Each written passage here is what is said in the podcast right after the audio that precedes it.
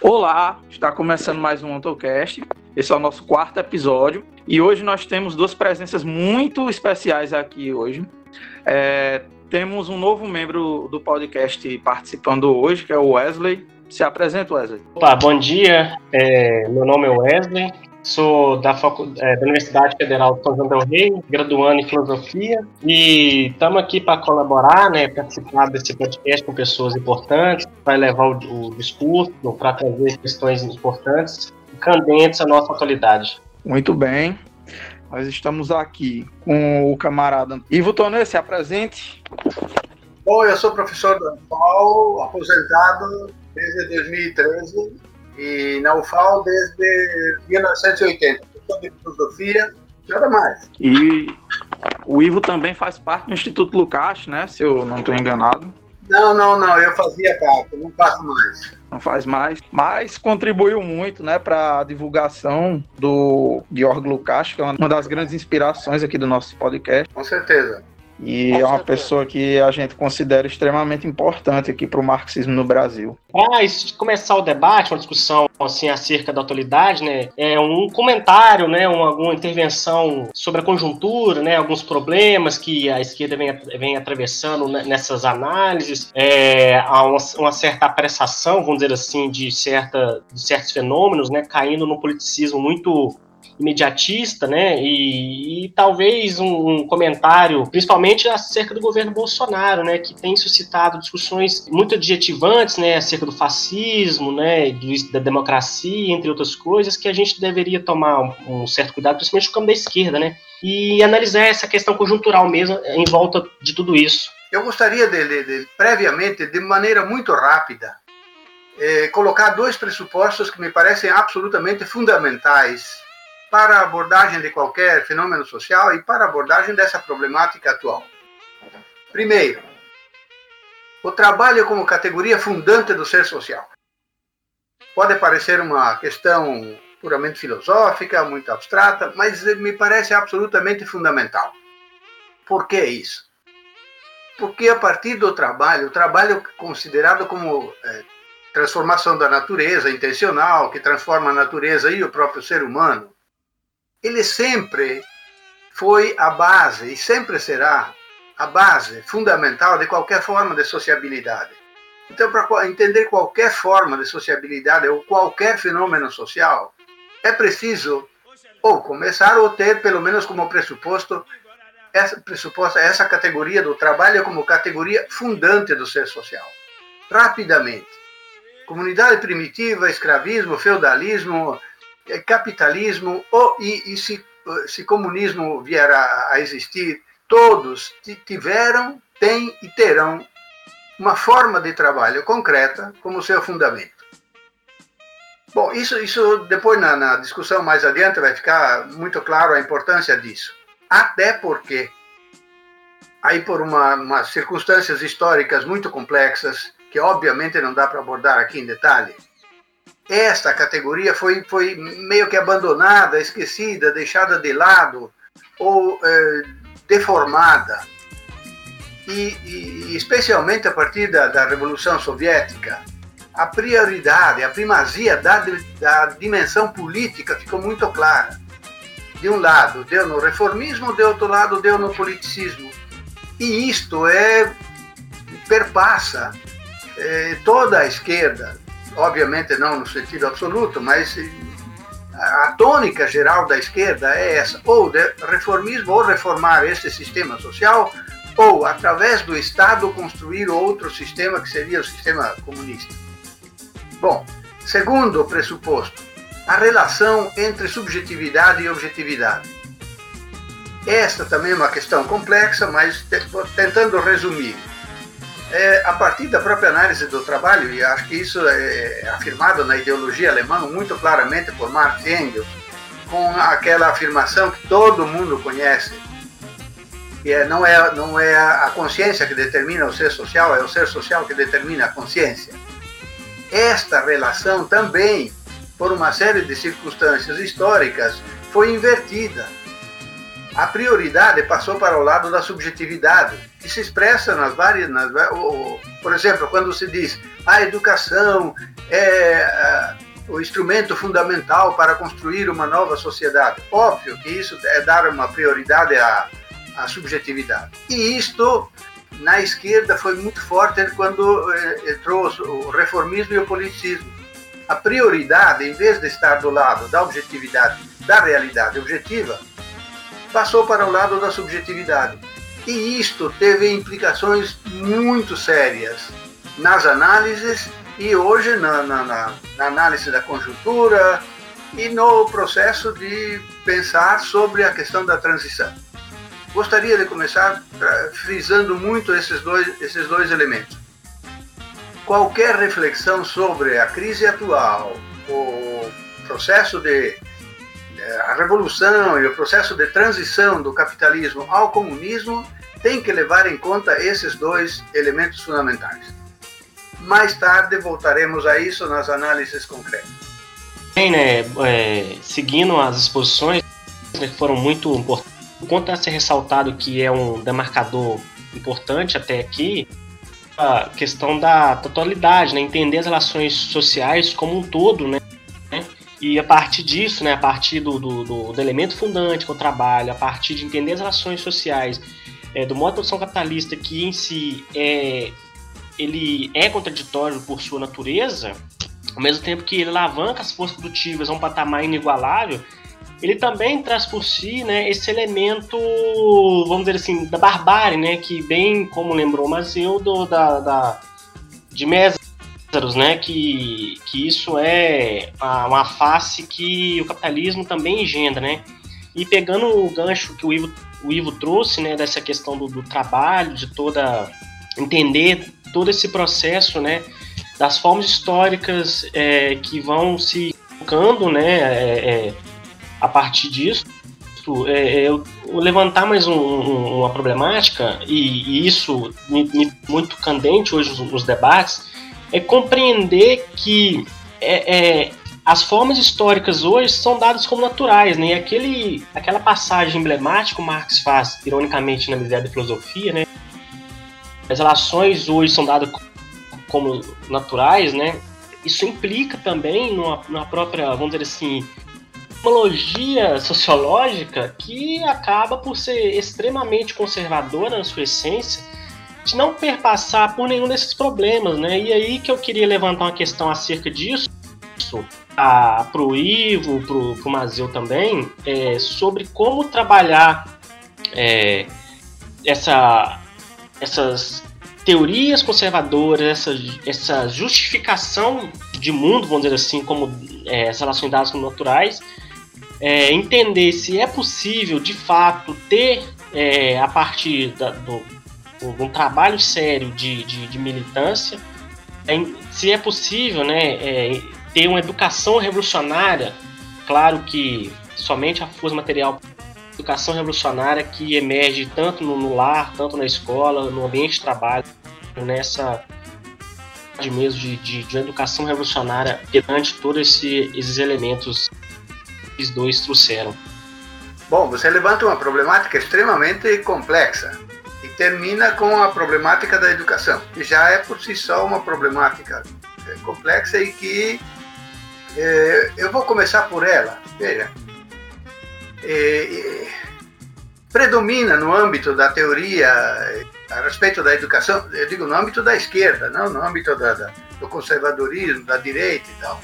No âmbito da esquerda predomina, a meu ver, uma, uma concepção idealista, profundamente idealista da educação. E eu, eu estou falando de pessoas extremamente respeitáveis, com contribuições muito interessantes à problemática da educação, do tipo do Paulo Freire, do Saviani, etc.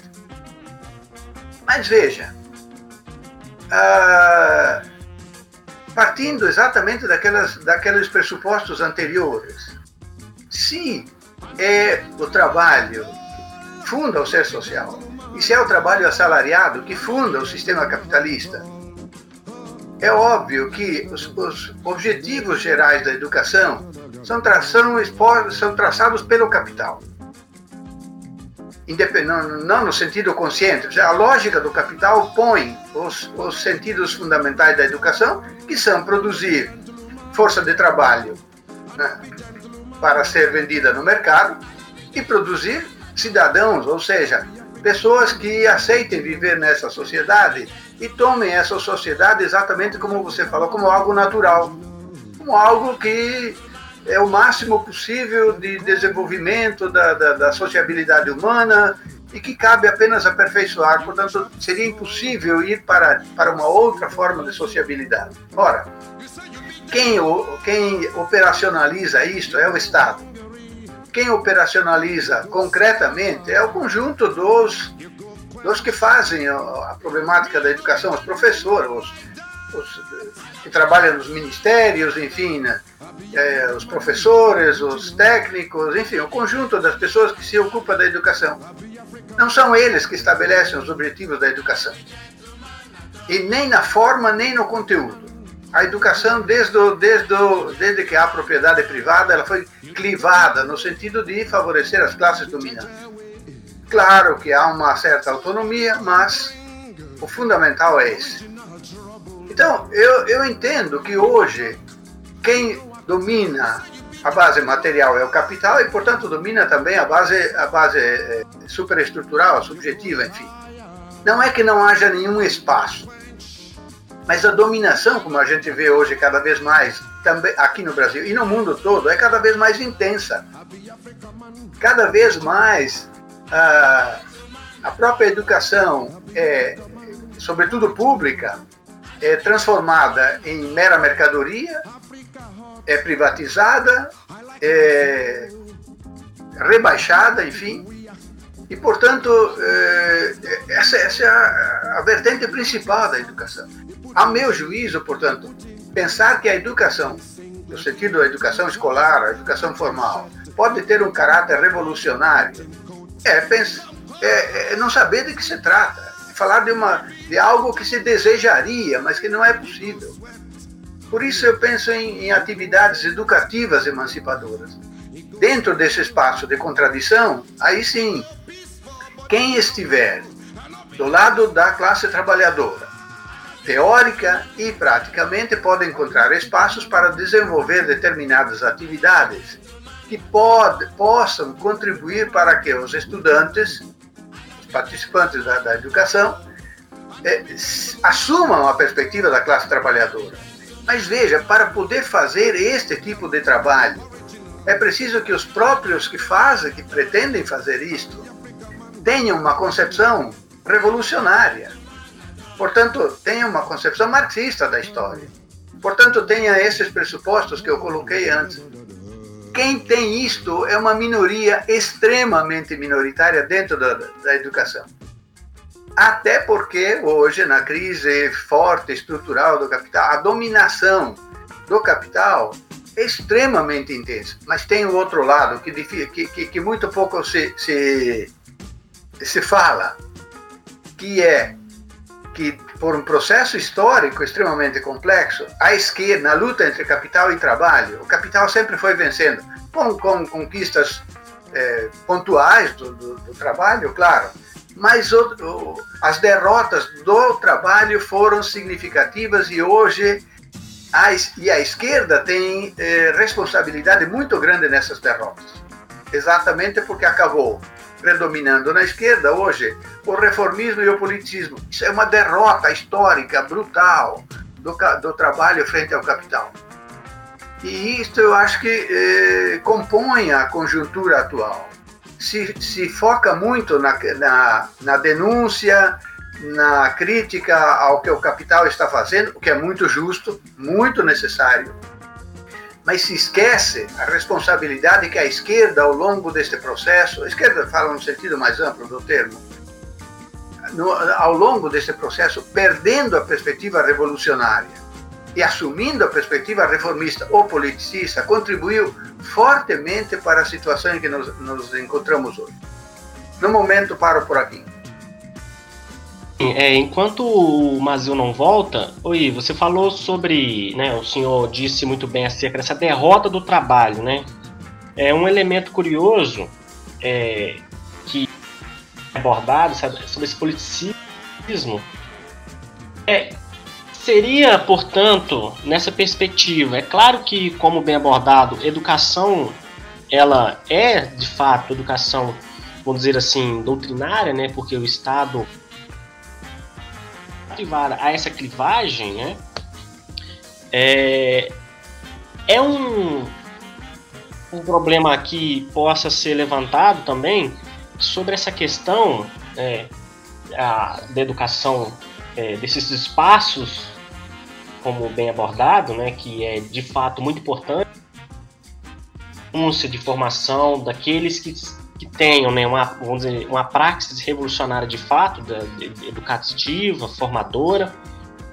É, por outro lado, também, é, uma certa, vamos dizer, ingenuidade, né, concepção idealista, o termo usado, as, as pessoas né, engajadas na educação emancipatória, né, que seja lá o que seja essa emancipação para eles, não compreendem mesmo esse caráter de dominação do Estado, que é fundamentalmente um Estado capitalista, né? A partir disso, é possível ter tanto essa concepção idealista da educação, quanto mesmo a partir disso entender essa negatividade do Estado perante as transformações sociais, professor Ivo?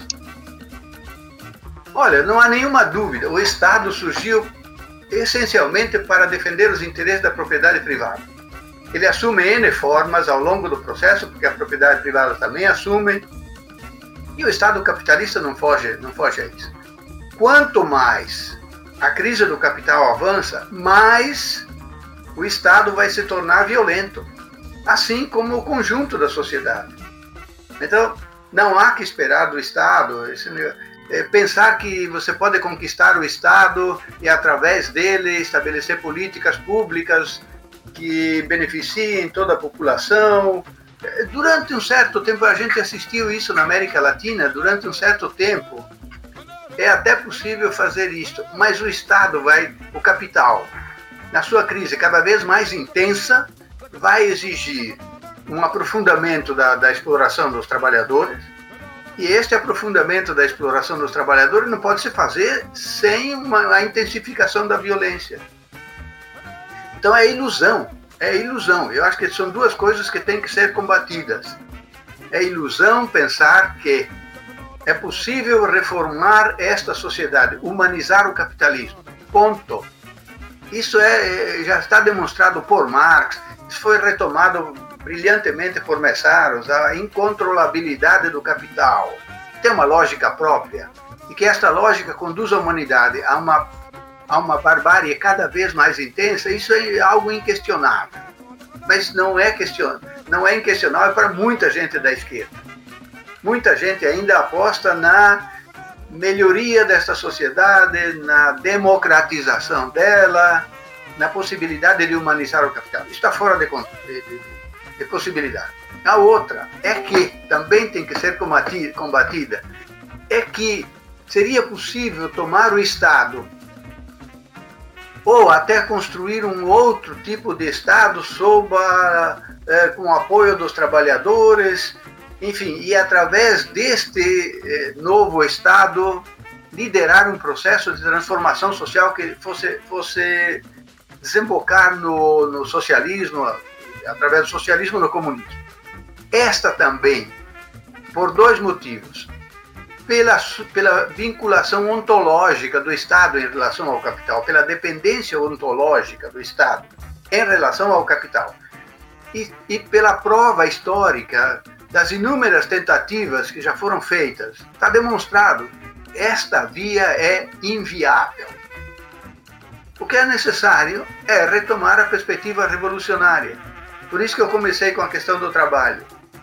A retomada da via do trabalho como categoria fundante resgata o caráter revolucionário do pensamento do Marx. E esse sim se, se, resume hoje, muito sinteticamente, no fato de que é preciso destruir o capital e para destruir o capital é preciso destruir o Estado burguês. Então, é claro que a revolução não está na ordem do dia hoje, as pessoas reclamam, mas você propõe a revolução, mas veja, é, os trabalhadores não estão querendo fazer a revolução, não, é, ninguém está querendo. Claro, mas esta é a situação atual. A pergunta que tem que ser respondida é por que nós chegamos a isto e como é que temos que sair disto para fundamentar de novo essa transformação radical. Transformação radical que significa superação integral e radical do capital e de todas as suas formas. Quanto tempo isso demora, este trabalho para resgatar isto? Não sei. É possível até que não seja, não aconteça, porque a história não é inevitável. Mas se não se trabalhar hoje nesse sentido de resgate teórico e prático da perspectiva revolucionária, ou seja, de, de uma superação radical do capitalismo e do capital e da construção de uma sociedade comunista, nós sempre vamos estar nesta situação. Vamos apoiar hoje o mal menor, mas amanhã o mal menor será pior do que o mal menor de hoje, porque a crise do capital é cada vez mais intensa, mais profunda, mais perversa. Então, das duas, uma, ou trabalhamos a partir de hoje, no sentido desse resgate teórico e prático da perspectiva revolucionária, ou abre-se a perspectiva da, auto, da, da própria destruição da humanidade pela lógica perversa do capital. No momento, paro aí diante disso tudo, né, eu acho que foi um, uma boa, uma boa síntese, uma boa perspectiva, uma boa abordagem acerca dessa perspectiva revolucionária mesmo, né, de compreender todos esses nexos que estão a ver um horizonte revolucionário, né, é, de uma, de uma retomada de perspectiva, de um trabalho sério, né, é, eu acho que é esse elemento que trouxe é muito importante, é porque dizem que, ah, mas a revolução é muito distante, como etapa mecanicista da história, né? É como bem disse, né? a história não está definida, né? E acho que acerca disso, né, essas ilusões nutridas pelo Estado, é, como se fosse possível universalizar a, a toda uma estrutura que o Estado capitalista a fazer, mas que na verdade só reproduz capital, só reproduz é, problemas que eles mesmo é, criam, né? Então, ou seja, o Estado é apenas um, um comitê administrativo, né, para ser bem figuratório, mas ao mesmo tempo realista. A política que é encarada tal como hoje é de fato um elemento que é, torna a política por si só, é, vamos dizer assim, negativo, ou seja, esse mal menor cada vez pior é um efeito prático dessa negatividade da política? Ou em outros termos, muito negativa, professor? Veja, se, é, a, a reflexão do Marx sempre se deu a respeito, fundamentalmente a respeito da sociedade de classes. Quando ele fala em, em política, ele sempre está pensando na política como dominação de um, de um ser humano pelo outro. Nesse sentido, esta forma que a política assumiu na sociedade de classes é uma forma que contribui para, fundamentalmente, para é, a manutenção da exploração de um ser humano pelo outro. Então, é claro que, nesse sentido, a dimensão política tem um aspecto negativo, mas, ao mesmo tempo, é um, a, a dimensão política é um combate entre o capital e o trabalho. E não se pode negar que a dimensão política é um elemento fundamental desta luta. É, eu sempre lembro, faz, há muitos anos já, e toda a minha reflexão tem ido nesse sentido, lembrando sempre o que Marx diz nas glosas críticas ao Ruge. A, a, a, revolução proletária tem que ser uma revolução política com alma social. Ele não diz que a política tem, é, não tem nada a fazer, ele não desqualifica a dimensão política, ele não diz que é, ele, ele, não é um, um pacifista, não é alguém que diz, bom, a gente tem que tem que pensar só na questão do trabalho. Não, as duas coisas são articuladas. Sem a dimensão política do, da, da, da luta dos trabalhadores, não se vai a canto nenhum. A conquista do poder é um, alguma coisa fundamental. Mas eu gostaria de deixar clara aqui uma distinção que me parece fundamental. Penso que é preciso distinguir entre poder político estatal e poder político não estatal. O poder político estatal, hoje nós vemos isso no Estado capitalista, no Estado burguês. E também vemos no que se chamou de lá, socialismo real, que de socialismo não tinha nada. Na, na, na, União Soviética, na China, em Cuba, sem desqualificar, por favor, sem desqualificar nada, a imensa luta e as conquistas que essas tentativas revolucionárias conseguiram. Mas lá também se formou um Estado típico, ou seja, um conjunto de forças separado da sociedade e que domina a sociedade. Muito bem. Mas os trabalhadores precisam do poder político também. E eu penso que eles não precisam do Estado proletário, eles precisam de tomar para si, retomar para si aquelas forças das quais eles foram desapropriados pela propriedade privada e pela propriedade privada capitalista.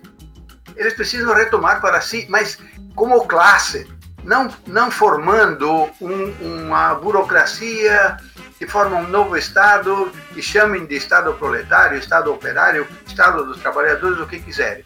O poder político dos trabalhadores tem que ser visto em termos de classe, não em termos de partido ou em termos de um novo Estado. E este poder político, enquanto houver é, luta de classes ainda no período de transição, tem que ser exercido mas tem que ser exercido pelo conjunto da classe trabalhadora e não por, um, por órgãos separados, como aconteceu em todas as tentativas revolucionárias até hoje. Então, esta dimensão política, volto a dizer, é absolutamente fundamental. A atividade, sem atividade política, ou seja, sem luta pelo poder, de um lado, pela destruição do poder político burguês, do Estado burguês, de outro lado, pela Constituição, pela, pela reabsorção, como Marx diz na Guerra Civil na França. Os trabalhadores têm que reabsorver aquele poder político, sim, político de, de dominação sobre a burguesia. Mas a, a, a tônica, a, a regência do processo tem que estar do lado do trabalho. O trabalho tem que dizer a dimensão política o que ela deve fazer. Ele diz: olha, tem que combater a, a, a, burguesia, porque ela, ela vai querer retornar, tem que desmontar todo o aparelho é, estatal burguês, mas a questão decisiva é que esta dimensão política é uma mediação, ela não é o fim, ela não é o final.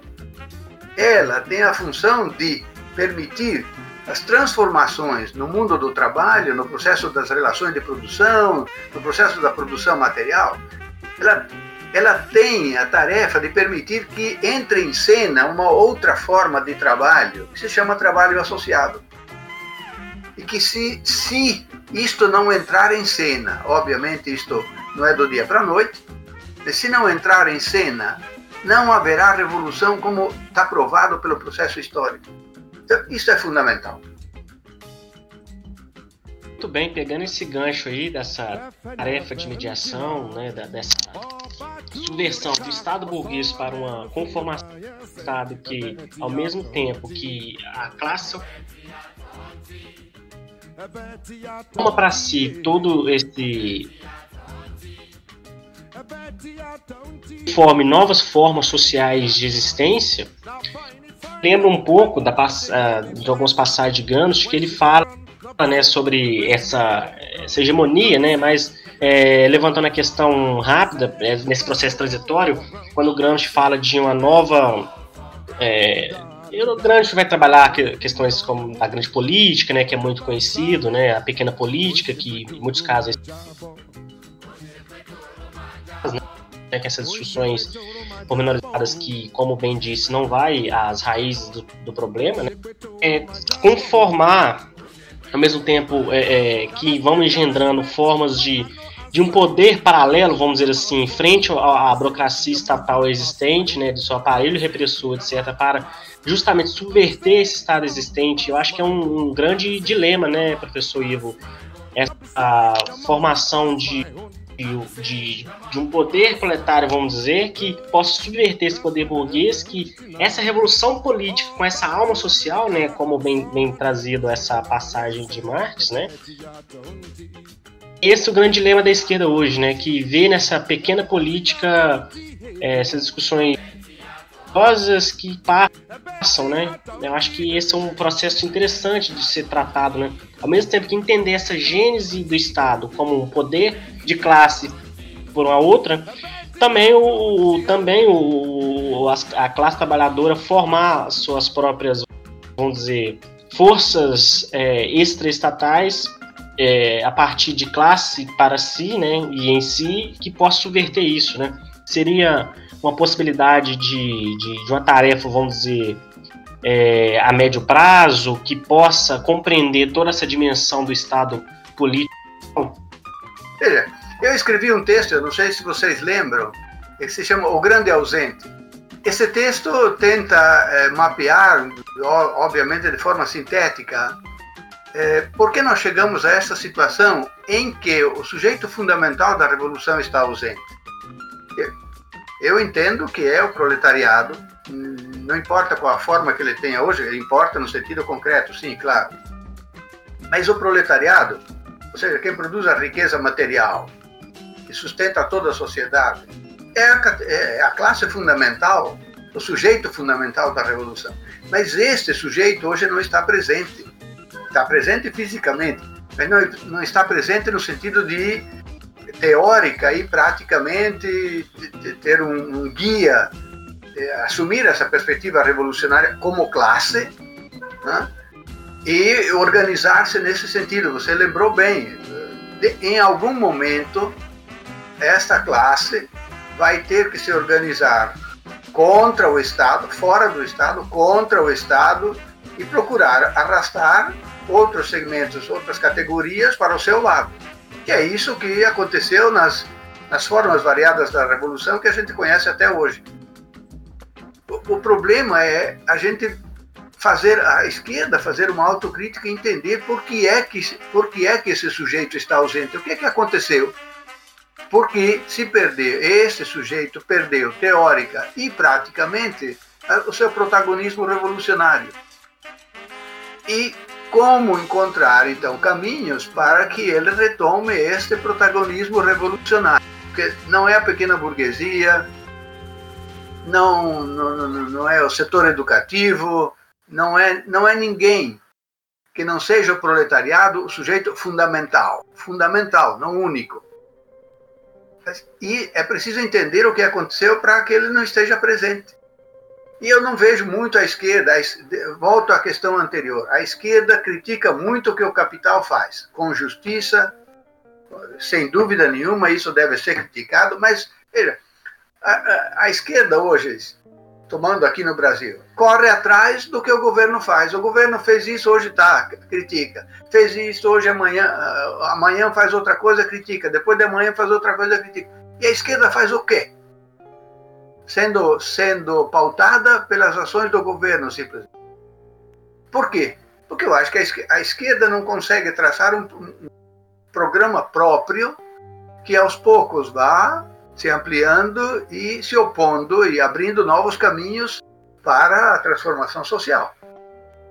Isto, para mim, é, é, é, o nó da tragédia hoje. Veja, com tantos com tantos ataques à ciência, à educação, especialmente à educação pública, à universidade, à, à, à dimensão da natureza, à, enfim, à arte e, e a outras, com tantos tão, tão, tão cruéis e perversos ataques a tudo isso, praticamente não há manifestações contrárias.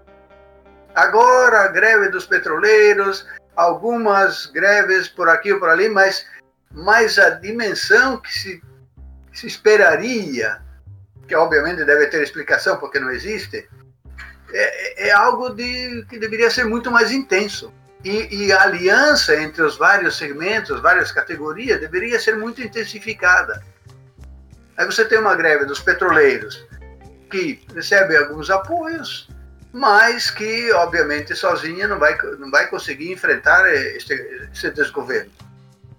Então, eu acho que aí os problemas da esquerda, das responsabilidades teóricas e práticas que a esquerda teve, e que eu tentei mapear nesse texto, O Grande Ausente, e, e o outro, a, respectiva, eh, a respeito da educação, O Grande Ausente e os problemas da educação. é importante a gente parar e pensar com calma, com seriedade sobre esses problemas, senão a gente vai continuar é, no tarefismo imediato e isto é para mim a derrota certa. Muito bem, eu acho que tudo, tudo que foi dito está muito bem colocado, né? Eu acho que essa derrota certa já está sendo anunciada, né?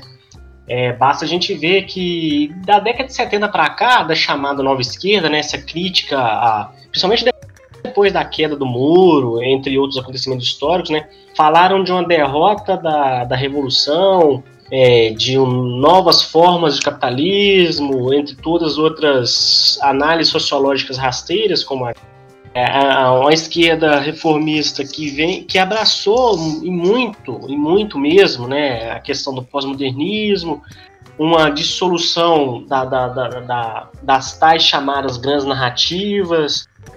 Então ao mesmo tempo não deixa de ser também uma grande narrativa né? Então essas derrotas a gente vem, vem tendo a partir das últimas décadas é, de, nos diz muito né sobre a crise do capital porque ao mesmo tempo que o capitalismo consegue engendrar grandes formas de dominação, ela também propulsiona, a partir, claro, das ações sociais existentes, formas culturais também que vão conformando o capitalismo, ao mesmo tempo que promove, por outro lado e paradoxalmente, uma crítica romântica, né? E então essa figura do ausente, né, que foi muito dito na parte da década de 60, principalmente na, na sociologia anglo-saxã, né, do é, entre outras teses, para dizer no mínimo, é, anticientíficas, é, Faz parte também, professor Ivo, de uma perspectiva é, à esquerda, obviamente, antirrevolucionária, que ao mesmo tempo abandona toda essa compreensão histórica do Estado, da, da, da, forma capitalista e entre outras, ao mesmo tempo que cai num fatalismo social, também passa por um processo, vamos dizer, de educação social que emerge das próprias instituições a partir das universidades, das escolas, né? não, não fazendo aqui é, análise de, da tese do, de Odisseia da, do, dos aparelhos ideológicos do Estado, mas sim é, faz parte dessa, vamos dizer, categoria ontológica, vamos dizer, claro que falar de categoria é, é falar de ontologia, é, essa esquerda abraçou uma certa socialização da sociedade é, que traz esse elemento pós-modernista que é de fato contra-revolucionário, professor Ivo? Qual a sua avaliação acerca desse, dessas rotas que a gente veio tendo até o momento? Veja, a, a, a, crise do capital tem dois, tem dois elementos que podem ajudar a entender essa situação. De um lado, o capital tem uma lógica própria, uma racionalidade própria, que é a sua autoacumulação. Mas, de outro lado, esta racionalidade própria do capital carrega em si uma irracionalidade objetiva, hein? Estou falando objetiva, não subjetiva, do próprio capital. Porque nessa sua autoacumulação, ele vai, aos poucos, como a gente está vendo na crise atual, corroendo os seus próprios fundamentos. E esses fundamentos eh, eh, são claramente visíveis hoje na sua corrosão, fundamento da, da, da, natureza, da exploração da natureza, da devastação cada vez mais intensa da natureza. O Mazeu sinalizou antes um, um dado da Antártica, da Antártica lá que, pela primeira vez na sua história, está com 20 graus de aquecimento. Bom, isso é apenas um, um, um detalhezinho da imensa devastação produzida por essa lógica é, irracional do capital. E a outra é a destruição do, do, da própria, do seu próprio produtor, que são os trabalhadores. A transformação destes, ou, ou em desempregados, ou em desvalidos, ou enfim, inúteis, eh, supérfluos, miseráveis cada vez mais. Isto é uma é, é, é, levado pela, é feito pela própria irracionalidade da racionalidade do capital. Ora, de novo, lançando mão daquele pressuposto inicial. Se o trabalho é a categoria fundante, e o trabalho assalariado é a categoria fundante, então, quanto mais irracional é esta lógica, mas, obviamente, e, e tendo derrotado a perspectiva revolucionária, mais a irracionalidade subjetiva vai se, vai se evidenciar. Então, é, uma, uma das expressões da irracionalidade subjetiva é exatamente essas teorias pós-modernistas. Teorias pós-modernistas não, não, não expressam nada mais do que o divórcio entre a realidade objetiva e a consciência. A consciência, né, navegando nesta superficialidade, nessa dimensão imediatista, não consegue apanhar a lógica, a racionalidade do capital e a sua irracionalidade.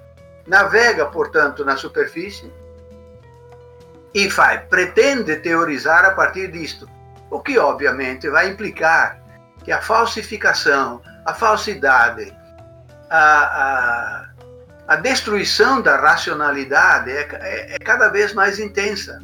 Não, não importa se os pós-modernos têm boa ou má intenção, isso não, não importa nada.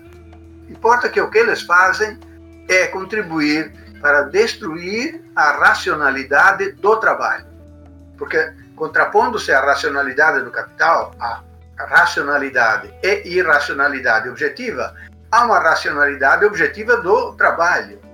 Ou seja, o, o trabalho no sentido ontológico do termo, que é produz os bens materiais necessários à existência humana, se contrapõe né, é, a, a essa lógica irracional do capital.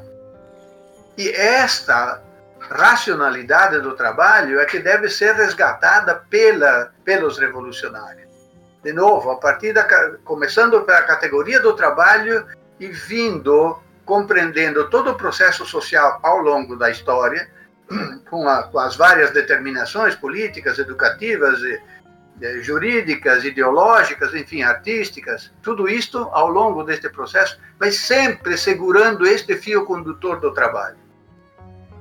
Isto permite resgatar a perspectiva revolucionária e e combater teórica e praticamente essa racionalidade irracional do capital. Eu acho que essa é, é uma tarefa gigantesca que eu, digamos, eh, não vejo muito que seja, seja assumida eh, por muitos marxistas, pela esquerda. Você sabe, você sabe que eh, esta ideia de retomar recomeçar pela categoria do trabalho, no sentido ontológico, e vir ao longo do processo sempre tendo, eh, não abrindo mão desta categoria, não é muito aceita no próprio interior do marxismo.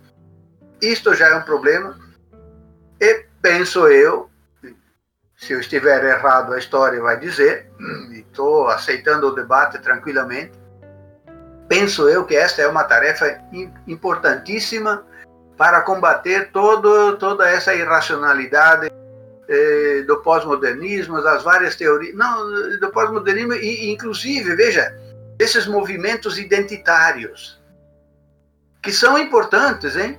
Não estou desqualificando, são importantes, mas como a tônica virou eh, a luta por, por identidades, seja das mulheres, dos gays, dos indígenas, dos negros, enfim, são lutas importantes e necessárias, mas como elas tomaram o lugar da categoria fundamental, do sujeito protagonismo da fundamental, que é a classe operária, isto contribui fundamentalmente para a reprodução do próprio sistema do capital, independente da boa vontade das pessoas. E, de novo, também, buscar é, ecossocialismo, ou socialismo democrático, ou outras coisas, é perder o fundamental da questão. Não existe socialismo ecossocialismo. O que existe é socialismo. Vá lá, usemos a palavra correta. O que existe é comunismo. E comunismo é uma relação é, humanizada do ser humano com a natureza a partir da, da humanização dos próprios seres humanos entre si. Então, Pensar que Marx não pensou a questão da relação do ser humano com a natureza, é, desconheceu a relação dos indivíduos entre si, é não, não ter entendido, não ter estudado Marx, ou ter deformado a perspectiva marxiana. É, eu, eu gostei muito dessa parte final sobre a questão do ecossocialismo, da luta por identidade, né? Obviamente válidas, eu acho que não é, é nenhum moralismo a gente fazer uma análise sobre isso, né? A gente trazer uma discussão séria, porque essa questão tem muito é, muita penetração hoje no campo progressista, né? Para ser bem, bem amplo aqui.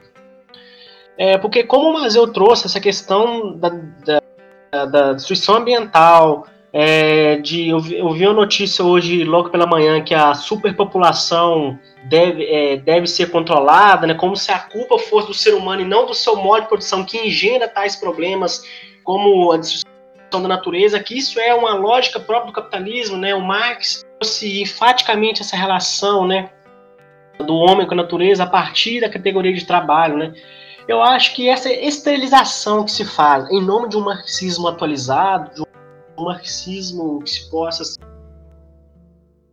seja lá o que isso quer dizer, né, professor, é muito problemático, porque veja, se a gente compreende, né, todas essas questões, mas ao mesmo tempo desqualifica toda a elaboração teórica de Marx em nome de uma suposta atualização ecossocialista e outras todas, né? O Marx diz e o marxismo é essa perspectiva, em suma, libertação, de emancipação humana, um termo muito caro né, no marxismo, é um termo muito importante, né? Falar de socialismo, de comunismo, é tratar todas essas questões, não há antinomia. Eu acho que essa fragmentação teórica, essa fragmentação retórica que é engendrada, que é promovida por esses setores voltados por discussões pequenas políticas, né? Como sai notícia de uma destruição ambiental é, na Austrália, por exemplo, fala-se muito que é preciso pensar a relação da, do homem com a natureza. É verdade que é preciso repensar, mas só é possível repensar essa, essa relação homem-natureza a partir do momento que, ao compreender o capitalismo, ele é, é necessário a sua expansão, não importa de, que, de qual maneira seja feito, ou destruindo a natureza, é, inclusive é, exterminando mesmo né, todas as formas é, de luta dos trabalhadores, etc., é, criando novas é, formas de desemprego, formas de, de, de, de empregabilidade precárias, como a gente viu da terceirização, não é um debate de uma forma de superação do próprio problema, né? Hoje o problema é o neoliberalismo e não o capitalismo, né, professor? Eu acho que isso é um problema muito grande que foi muito bem abordado nessas novas concepções, né? E, isso passa aí já uma pergunta dessa relação de uma de uma política que possa ser o demiurgo do real, ou seja, é depositar na política um fim que ela mesma possa promover, como tem feito a setores da esquerda, por exemplo, é, de partidos parlamentares, né? PSOL, entre outros, inclusive partidos ditos revolucionários que têm cedido, teoricamente, isso influencia na prática também sobre essas questões de abandonar seus pressupostos fundamentais, como professor? Para o Estado. E a, e a natureza dele e as tarefas e, infelizmente, hoje, a tônica da, na esquerda, você pega um partido como o PSOL, por exemplo, ou alguns outros agrupamentos, não todos, obviamente, é, é, é, é a ideia de tomar o Estado e, através dele, fazer, é, conduzir um processo de transformações sociais ou que melhore esta sociedade, humanize o capital ou que leve à superação do capital. Eu volto a dizer, isto é uma impossibilidade de caráter ontológico. E não é, não é, não é porque não esteja vista a revolução é que a gente tem que abrir mão disto. É, acreditar que através do sistema parlamentar, do sistema democrático burguês, é possível concorrer, como a esquerda tem feito, veja, ao longo de décadas. Nas últimas décadas, na América Latina, só para pegar a América Latina, nós temos assistido isso. Na Venezuela, no Equador, na Bolívia, de alguma maneira na Argentina, no Uruguai, inclusive no Brasil, obviamente, formas mais diversas. Todos querendo tomar o Estado e agora no México também, todos querendo tomar o Estado e através do Estado né, fazer transformações que ou, ou é, é, diminuam a desigualdade social cada vez mais, ou então que levem à superação da desigualdade social. Estes dois caminhos estão barrados. Estes dois caminhos são absolutamente inviáveis. E não é, não é por uma questão, não é porque a gente queira isto. É, de novo, pela dependência ontológica do Estado em relação ao capital. E pelas demonstrações históricas de que, se você tomar o Estado, você sempre vai fazer, para mais ou para menos, de, de, das formas diversas, sim, você sempre vai fazer aquilo que o capital manda. Ele pode ser, é, digamos, bloqueado em algum momento, algumas políticas podem eh, melhorar, a, eh, minorar a desigualdade social, sim, mas ele vai se repor. Ele não, ele, ele comanda a sociedade. E se não for destruído o instrumento que mantém essa dominação, essa, este, este mando social, que é o Estado burguês, se não for destruído este instrumento, o capital, se você tomar esse instrumento, não importa as suas boas intenções, eles, o capital sempre vai repor o seu comando. Isso, tá, foi demonstrado por N, N vezes na história, tanto das tentativas revolucionárias, que se pretendiam socialistas, quanto das tentativas eh, que não foram. Lá, umas pretenderam ser revolucionárias, mas, enfim, do tipo eh, do chavismo, do, do, Bolívia, do Equador, da Frente Ampla do Uruguai, enfim, todas elas demonstram. Você toma o Estado, o, o capital vai manter o seu domínio e, e, vai retomar cada vez mais amplamente o domínio. Você vê que os, os, os interstícios desta eh, de governos ditatoriais e governos, digamos, digamos progressistas é cada vez menor. Por quê? Porque a crise do capital é cada vez maior. E o capital precisa, é, precisa de cada vez mais violência para manter a sua dominação. Bem, o que nós assistimos, é, em parte durante o governo Lula no Brasil, por exemplo, e depois os governos Dilma, foram, uh, foram a pavimentação da uh, subida ao poder do, do, do Bolsonaro.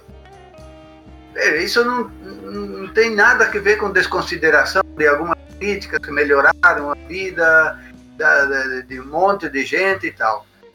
A, a, é que isto produz, em todos esses governos, produz uma ilusão de que, através deste processo, é possível gradativamente construir uma sociedade ou menos desigualitária ou até chegar a uma sociedade socialista. Essa, essa ilusão que, se, que, que hoje predomina em, amplo, em amplas faixas da esquerda, que se dedicam a, ao, ao processo eleitoral e através do eleitoral, e participação, portanto, no, nesse jogo democrático burguês, se, se eh, participam disto pensando que este é o caminho para a solução dos gravíssimos problemas da humanidade. Volto a dizer, não é e não dá para a gente criar, continuar criando essa ilusão. Precisa fazer uma crítica radical disto.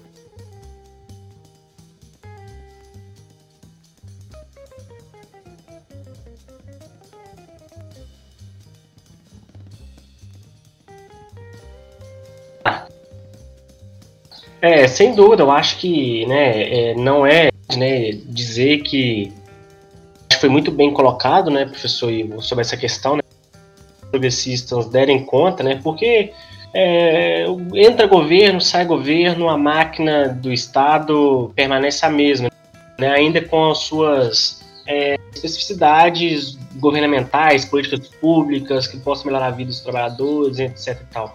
Mas a exploração continua, né?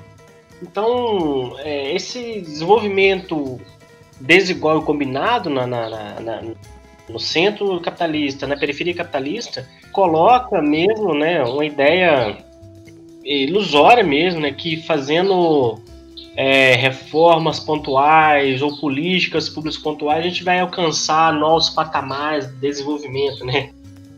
É, e eu acho que isso passa muito por uma certa ingenuidade mesmo, né, de entender é, como o Estado é uma, um produto, é um produto histórico é, de uma sociedade de classes, né? Então não basta ocupar espaços, é, que sendo que a sua essência continuará a mesma, né, professor Ivo? Acho que isso, essa é uma denúncia, essa é uma análise marxista, essa é uma análise que tem que ter em mente, não é depositar na política aquilo que ela não possa nos oferecer, né? Mas sim entender os seus próprios mecanismos para mesmo subvertê-las, né? Porque a política por si não irá nos trazer, como bem abordado né, na sua fala, mudanças substanciais, né? Ainda que temporariamente isso possa ser feito, mas como usando um termo é, dito, essa pavimentação para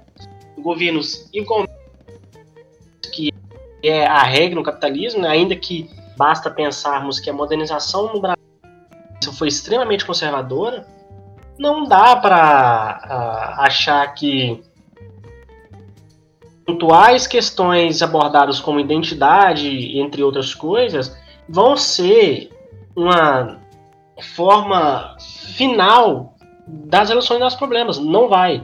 Porque isso também são é, é, de, temporárias, porque governos vêm e vão, mas a forma capitalista continua a mesma. A máquina de opressão capitalista continuará a mesma, né, professor? E eu acho que esse ponto é extremamente fundamental né, nessa sua avaliação, né? E, e passa mesmo por essa incompreensão teórica a partir dos conceitos fundamentais da sociabilidade burguesa? É, eu gostaria de voltar a repisar uma coisa que me parece fundamental para quem pretende trabalhar pela por uma transformação radical da sociedade. É, é, foi onde eu comecei. O resgate da perspectiva, do, o resgate da, do trabalho como categoria fundante da sociedade é, a meu juízo, a única via para resgatar o caráter revolucionário do pensamento do Marx. Por que isto? Porque ele vai à raiz do ser social. A raiz do ser social é o trabalho. É de lá que, que é, a superação da, da, da, natureza, a transformação da natureza em, em ser social, teve, teve o trabalho como categoria fundamental. E a forma do trabalho concreta sempre vai ser determinante no sentido de, de estruturar uma determinada forma concreta de sociabilidade, os chamados modos de produção. Infelizmente, infelizmente, a esquerda predominantemente perdeu este caminho.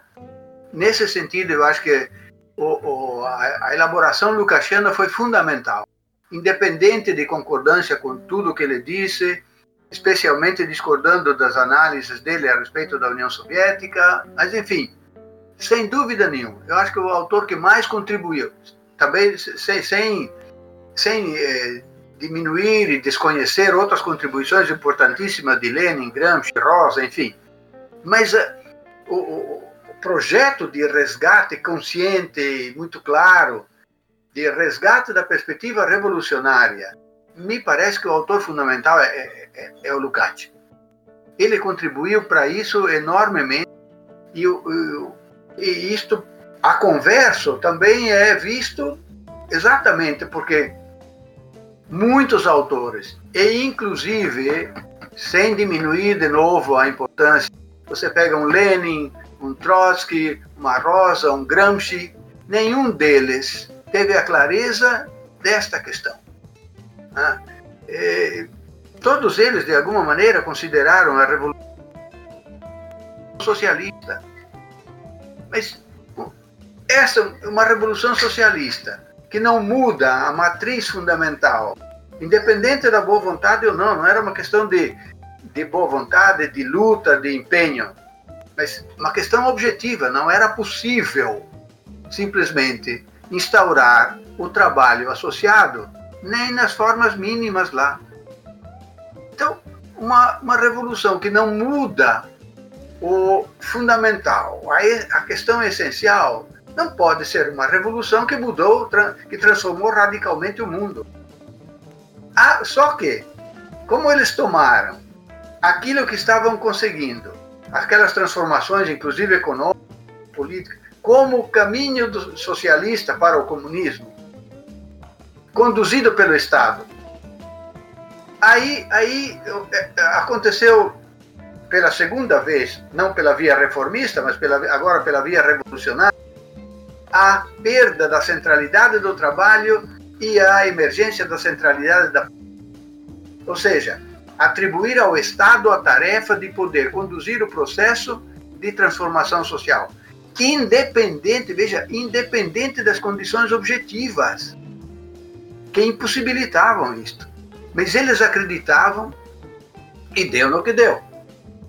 Aliás, eu, eu, eu aproveito para, para sugerir a leitura de um livro muito, mas muito interessante que me caiu nas mãos há, há pouco tempo. Um livro chamado En el País de la Mentira Desconcertante. Ele é escrito por um, um comunista iugoslavo. Não vou, não vou demorar aqui na, na, na introdução mas é, é, foi escrito por um comunista iugoslavo ah, e, e, que vivenciou a Revolução Soviética. Esteve lá, inclusive foi exilado, deportado, sofreu um monte de perseguições, depois conseguiu se salvar porque era, era estrangeiro. Mas, enfim, ele descreve por dentro o que era, ele pegou já depois da morte do Lenin, o que era isto que se chamava de socialismo. E mostra claramente a impossibilidade que era né, é, de construir uma sociedade é, emancipada, humanamente é, emancipada, sobre aquela base. Então, volto a dizer, o resgate desta categoria ontológica, que alguns marxistas chamam, já disseram até em público, que este trabalho é uma masturbação mental.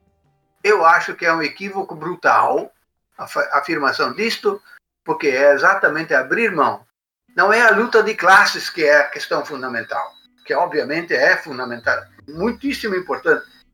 Mas para compreender o ser social, a categoria do trabalho é a questão fundamental, porque ele existiu muito antes de existirem classes sociais, e se houver comunismo, ele vai existir no comunismo.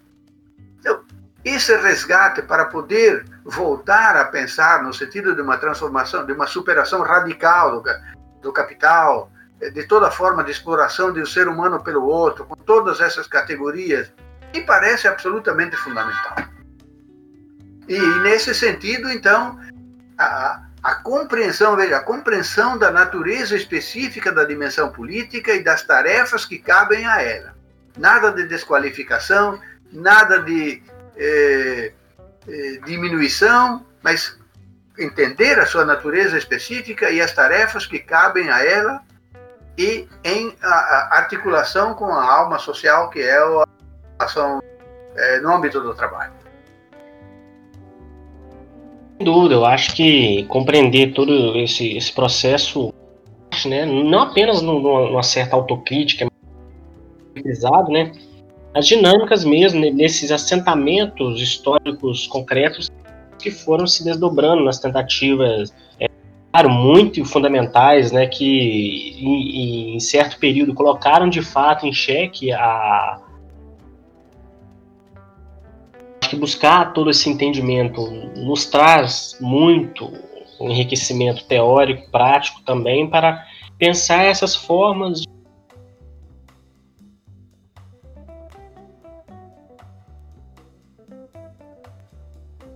está mais que comprovado é, a sua contradição, a sua incontrolabilidade, né? Colocam a, nos assentamentos, né? Muito importante também, né, que as pessoas né, engajadas, minimamente de, de esquerda, que se, assim, assim, nessa, nesse parece mesmo a, a, se interessar mesmo por um por um, um estudo, por uma organização, por uns comitês de, de, de formação política, teórica, é, filosófica, histórico também, né? Tudo isso, né? Como dissemos no início, para mesmo começar a construir a, a, nossa revolução, né?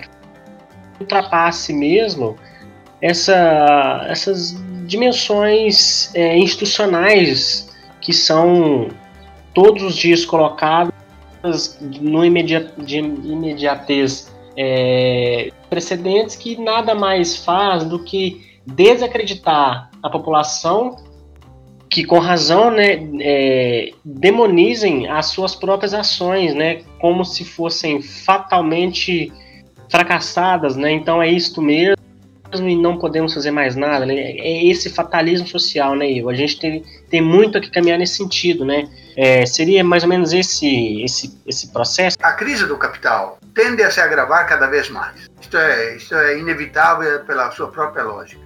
Isto vai ter como resultado também a intensificação das lutas sociais. Mas essas lutas hoje têm um caráter muito, digamos, particular.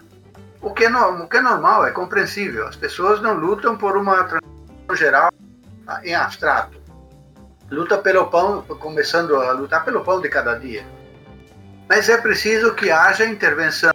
E aí depende de quem vai intervir, que, com que concepções. É, intervenção no sentido de que essas lutas adquiram aos poucos um caráter cada vez mais anticapitalista e antiestatal, que se tornem cada vez mais amplas e mais, uni, mais universalizadas, tanto no interior de um país como no sentido mundial. Porque, obviamente, essas lutas é, particulares, pontuais, podem, podem uh, uh, conquistar algum ganho. Mas são ganhos imediatos, importantes no momento, mas são ganhos imediatos. E esses ganhos serão corroídos um pouco mais à frente pela própria dinâmica do capital. Então, é preciso, ao longo desse, deste processo, fazer uh, todo um trabalho de, de agitação, de propaganda, no sentido da da denúncia do que é o capital, do que é o trabalho assalariado, do que é o processo de exploração, do que é o Estado, da natureza dele, da, de, de, de para que ele serve, enfim, e desmistificando tudo isso e mostrando que eu acho que é uma coisa fundamentalíssima, mostrando que o poder de transformação radical do mundo está nos próprios trabalhadores. Não está nenhum, nem, nenhum messias, nenhum líder, nenhum partido, sem, sem des, desconhecer a importância do partido. Mas não é assim atribuir ao partido que faça isso. O partido deve ser uma expressão do, da organização das próprias, da, da própria classe trabalhadora. E fazer, veja, fazendo esse trabalho de agitação, de propaganda, e inclusive de deixar claro o que é o que é emancipação humana, o que é uma sociedade em que todo mundo possa viver bem? É. Na medida em que é, a intervenção nessas lutas for crescendo neste sentido, penso que isto poderá ou não, né?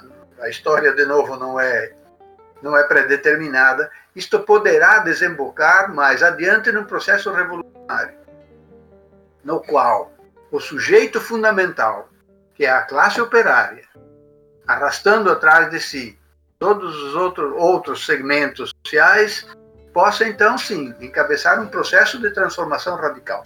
É, oi, pegando esse gancho, é, eu teria uma questão a, a, levantar que candente mesmo, né, seguindo essa direção que que temos agora, é se essa superação do capital até no século XX, né, é pela revolução cultural chinesa, pela Revolução Russa e entre outras é, que colocaram né, é, essa, essa parte de, de, de suas é, demandas, né, se foram bem sucedidos ou não, é um, mas uma questão fundamental que é sobre esse processo de transição, se a superação do capital não poderia ter sido impossibilitada pelas limitações materiais, né? é, seria uma forma de entendimento do assunto, ou seja, as limitações materiais nos países atrasados que até hoje fizeram suas evoluções foram impossibilitadas essa, essa transição a essa superação do capital por suas limitações materiais existentes, professor Ivo? Qual... É, eu tenho uma coisinha para acrescentar nessa pergunta. Porque tem um autor marxista, não sei se o senhor conhece, o que ele é inglês, o Paul Cockshott, que ele trabalha muito com a questão de organização, é, principalmente na questão tecnológica de organização da economia, né? E o Paul, ele tem uma tese de que uma das principais razões que impossibilitou é, o êxito do socialismo, da transição socialista, né, da transição ao comunismo, melhor dizendo, né, foi justamente a, as limitações, tanto materiais quanto limitações tecnológicas, assim vamos dizer, é, que impediram com que se pudesse ter organizado a economia de uma maneira que fosse é, mais adequada assim para o socialismo, né? E que por isso tiveram que regredir para esse para essas formas de produção mais típicas do capitalismo, né? É a questão do a questão de ter sido adotado a, a, forma de produção taylorista, né, no período da ANEP e tudo mais. E aí, é, acho que tem a ver com isso, né, essa última questão que a gente quer colocar. Será que foi assim, por essas questões de limitações é, técnicas, tecnológicas, materiais que, que o, o socialismo regrediu né, fracassou nessas experiências, como por exemplo a experiência soviética, eu acho que é nesse, nessa direção a pergunta. Veja, há uma questão muito clara em Marx que parece que foi esquecida. Marx diz muito claramente: a instauração de uma sociedade comunista tem como pressuposto insubstituível um autodesenvolvimento das forças produtivas capaz de produzir riqueza de uma forma e de um conteúdo e de uma qualidade e de uma quantidade suficiente para atender às necessidades de todos. Na, no Capital, não sei se é no terceiro volume lá, que ele fala na, na, na é, nesse processo de transição, ele diz, olha, é, é, a, a, essa transição implica é, uma forma de trabalho que deve ser a mais, ele, mais, mais livre possível, que ele chama de trabalho associado. E que é uma forma de trabalho que produz, é, não produz val, valor, é, mais-valia, mas produz bens materiais necessários à existência humana, portanto, valor de uso. Valor de uso, portanto, muda o processo, muda o caráter da produção de valor de troca para valor de uso, e muda necessariamente a, a, a qualidade e a quantidade da produção. E, e na ideologia alemã, ele diz também muito claramente: onde não houver essas condições, toda merda vai se repor. Porque na carência, a, a luta entre, entre os seres humanos vai se repor independente da boa vontade. Querer construir socialismo, eh, esse período de transição, e ainda mais ainda o comunismo, na base da, do, do, do, da piedade, da caridade, do bom coração, da isso é coisa de cristianismo, isso é coisa religiosa. É preciso haver riqueza material em qualidade e quantidade suficiente para que as pessoas possam ter as suas necessidades fundamentais atendidas. Isto vai levar há a possibilidade de reduzir o tempo de trabalho, estou falando de Marx, não estou falando eu, hein? reduzir o tempo de trabalho ao mínimo e aumentar, obviamente, um tempo livre, efetivamente livre. Então você tem a, a base material, que é a forma do trabalho mais, mais humana possível, mais livre possível, mas que ainda guarda a dependência com a relação da, com a natureza, e um tempo de, de um tempo livre onde uh, os seres humanos poderão expressar uh, variadamente as suas potencialidades, tendo uma base material que garante isso. Veja, isso é emancipação humana.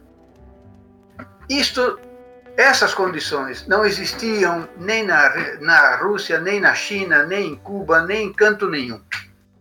É a primeira questão. Na, na, É, por isso que eles tiveram que fazer uma acumulação brutal, brutal. Não era uma questão de querer ou não. Tiveram que fazer isso para desenvolver as forças produtivas rapidamente. Conseguiram fazer isto, mas a que custo de violência?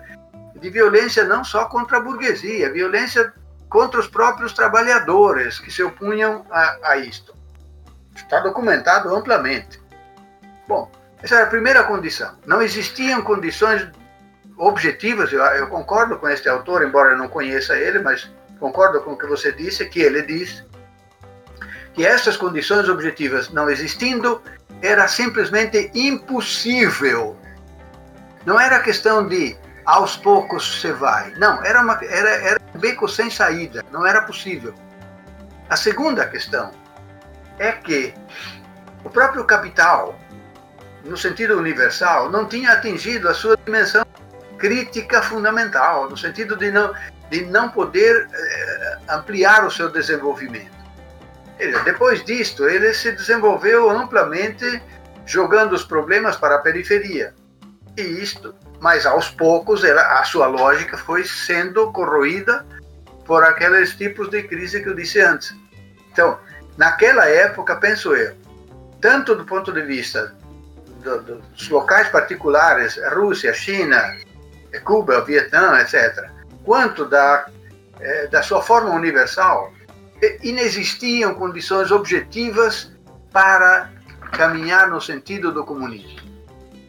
E isto levou a, a derrota de todas as tentativas e a, a sem saída, com consequências danosas, teóricas e práticas profundas, né, sobre, e que nós precisamos compreender e fazer a crítica para não voltar a, digamos, eh, repetir os mesmos erros. Eu concordaria com esse autor que você, eh, você colocou, você citou aí, me parece que essas. É, é, voltando agora àquela questão que eu coloquei no começo, a relação entre trabalho nos mostra, a categoria do trabalho nos mostra claramente que o trabalho é uma transformação, é uma transformação intencional, que a consciência entra, mas é, ela precisa encontrar do outro lado determinadas condições objetivas para atingir o objetivo proposto. Se estas condições objetivas não existirem, não, adianta, não vai adiantar a consciência, portanto, a subjetividade, o empenho, a luta, não vai adiantar. Porque é, é um determinado campo que se coloca, objetivo que se coloca. Dentro deste campo, a subjetividade pode, pode agir, mas este campo não é infinito, é, é, é limitado. Se as condições objetivas de uma transformação radical da sociedade. Tirem, como não existiam na União Soviética, na China, em, em todos esses países, e se no âmbito mundial também não existia, era, era um beco sem saída.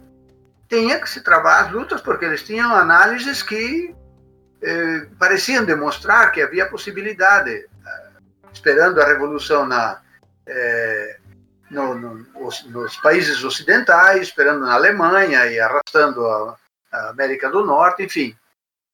Não era uma, não era uma luta que você pudesse dizer hoje, não. Então eles não deviam ter feito. Não. As análises que eles tinham eram sérias. E eles achavam que era possível, mas penso que eram equivocadas. Não havia essa possibilidade, essa, esse conjunto de é, é, condições objetivas, e, portanto, todos eles, todas essas tentativas se viram diante de uma de beco sem saída. Penso que hoje não. Hoje a situação é, é profundamente diferente. Hoje existem essas condições objetivas, estão até sendo apodrecidas cada vez mais, mas é, aí falta, do outro lado, toda é o protagonismo da classe operária no sentido de encabeçar lutas que hoje sim poderiam é, levar à superação do sistema do capital. É isso, meus amigos. Pois bem, camarada. É, acho que é bem o que o, o Mesaros fala, né? dessa questão da gente passar do reino da necessidade para o reino da liberdade, né? E não tem como sair do, do reino da necessidade se a gente não tem condições de produzir essas. produzir o que satisfaça essas necessidades, né? E por isso que.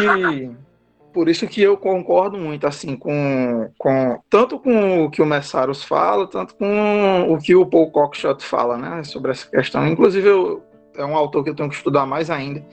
O problema é que ele, ele é bem inacessível, assim, no, no Brasil, porque ele não é publicado aqui. E a gente está fazendo um esforço de traduzir alguns artigos dele, né? Inclusive, eu acho que eu vou enviar para o senhor a tradução de um artigo dele falando sobre esse tema, né? Que, inclusive, ele polemiza com, com aquele economista, né, o, o Hayek, que inclusive assim é o único, único desses economistas que a gente pode levar minimamente a sério que ele postula realmente alguma coisa, alguma questão realmente séria, né, sobre organização econômica do socialismo, que ele vai falar sobre a questão é, de dispersão do conhecimento e tudo mais, e eu acho que o Cockshott é o que melhor responde essa questão.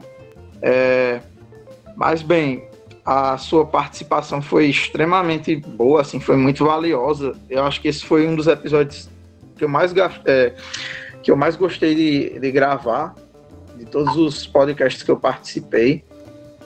É, espero poder conversar com você pessoalmente algum dia, quando eu estiver por Maceió. E assim, que a gente talvez até possa voltar a gravar com você sobre outros temas também do seu interesse, né? Eu vou, vou passar a bola para o Wesley fazer as considerações finais dele. Muito bem, professor Ivo, né? É, é, de um diálogo ao mesmo tempo muito, muito rigoroso e, claro, sem ser, vamos dizer assim, academicista, muita disposição a trabalhar até mais atualidade, mas, sobretudo, a respeito do, nosso próprio futuro, né? Que esse legado mesmo que a gente possa coradas, sobretudo numa perspectiva revolucionária, fazer com que a nossa é, eu gostei muito da participação, né? Agradeço também que mais é, parte dessa perspectiva de também o pessoal que tem organizado, né? Muito bem. Foi uma pena que o, o não tenha podido participar com as questões técnicas, mas nós vamos é, voltar a entrar em contato com ele para que a gente possa debater outro tema com ele, né? mas o tema vai ficar em segredo. Daqui a duas semanas vocês vão saber.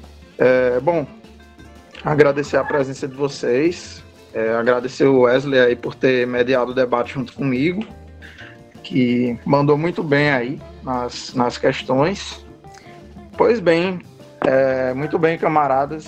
É, muito obrigado por, pela participação de vocês e até a próxima.